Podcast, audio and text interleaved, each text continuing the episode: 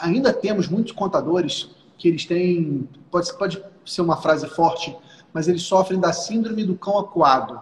É aquele cachorro que fica assim no cantinho. Não, não, não, não me bate não, não me bate não, cliente, não, não faz isso não. Que fica acuado, que fica numa posição de medo e de inferioridade. E você tem que lembrar, conta do contador, que você é autoridade técnica. Que quem estudou quatro anos ciências contábeis e habilitado legalmente para fazer o trabalho é você. Quem entende de tributação é você. Quem entende de negócios é você. Então, por vezes, você tem que bater no peito e falar, cliente, calma. O pai está on, a mãe está on, o papai está aqui. Não é verdade? Porque se você ficar aceitando só passivamente o teu cliente, nessa posição passiva de, de, de acuada, o teu cliente monta. Ele monta e quer abusar de você. E ele quer, por vezes, abusar de você nos honorários, de te cobrar de, de fazer propostas indecentes, às vezes, de não te pagar o valor justo. Ele quer abusar de você, de botar para você fazer trabalho que ele que tinha que fazer, ou de assumir risco que ele que tinha que assumir risco. Então, contador, você tem que realmente ter orgulho do que você faz, óbvio, se preparar, tá? Não adianta também você ter orgulho vão, vazio, você tem que se preparar, você tem que buscar ser foda mesmo.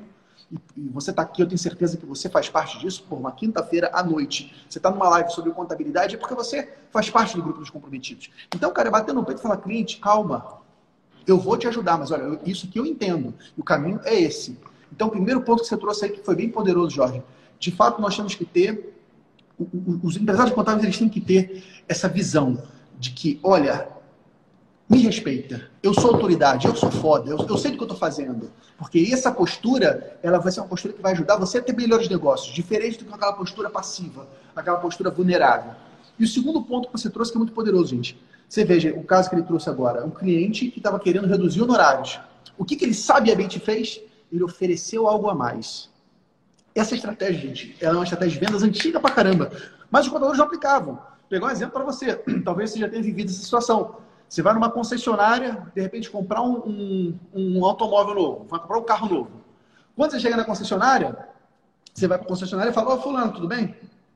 Estou querendo comprar um carro, o carro custa tanto. O cara, o cara falou, pô, o carro custa 70 mil, suponhamos. Fala, Caraca, rapaz, tá caro esse carro, pô, quero um desconto, eu quero um desconto. Primeiro, o cara nunca te cede desconto. Isso é regra básica de negociação, gente. Nunca ceda desconto na primeira pedida. Se você cede desconto na primeira pedida, você está dizendo ao teu cliente, pede que vem mais. Desconto é algo que você tem que fazer um charme, tem que fazer um doce para você dar um desconto, gente. Porque se você der na primeira pedida, você está chamando ele para te pedir mais desconto. O que, que o, o, vendedor de carro bem treinado faz? Não, meu senhor, olha só. Essa aqui é a nota fiscal da fábrica. Tolo, né? Os caras são, são foda, né? Essa aqui é a nota fiscal da fábrica. Ó, eu estou te vendendo com preço de nota fiscal da fábrica. Mentira que ele ganha comissão por fora. Não ganha na revenda, não está comprando e vendendo. Mas ele, ele fala, ó, tô te vendendo preço de custo, ó. Tô ganhando nada em cima disso. Ah, tá, bom. Beleza. Aí você faz uns, aquela chorada ainda do brasileiro, eu vou chorar, não, tá caro, tá caro. O que, que o vendedor faz?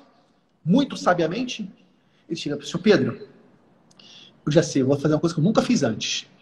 Eu vou te dar um kit protetor de cárter, um kit reboque e tapete. Tu vai ganhar tapete. Não é isso? Você, é, alguém já viveu essa história aí?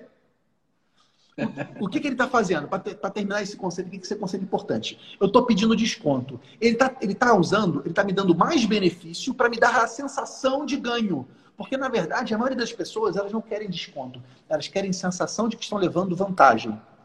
Quando o vendedor, espertamente, entrega algo para o cliente, ele está satisfazendo essa sensação de levar vantagem.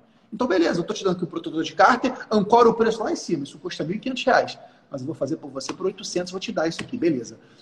É, eu estou te dando aqui frisos, eu estou te dando aqui tapete, e você sai com uma porção de penduricalho e sai feliz, porque você ganhou alguma coisa. É a mesma coisa na contabilidade. Às vezes o cliente vem reclamar com você de preço, por que, que você não oferece uma consultoria para ele? Fala, cliente, vou fazer uma consultoria de precificação. Vou pegar teu relatório financeiro e vamos fazer uma, uma consultoria de precificação. Mas, Pedro, esse cliente não tem relatório financeiro. Bingo! Vende BPO financeiro para ele.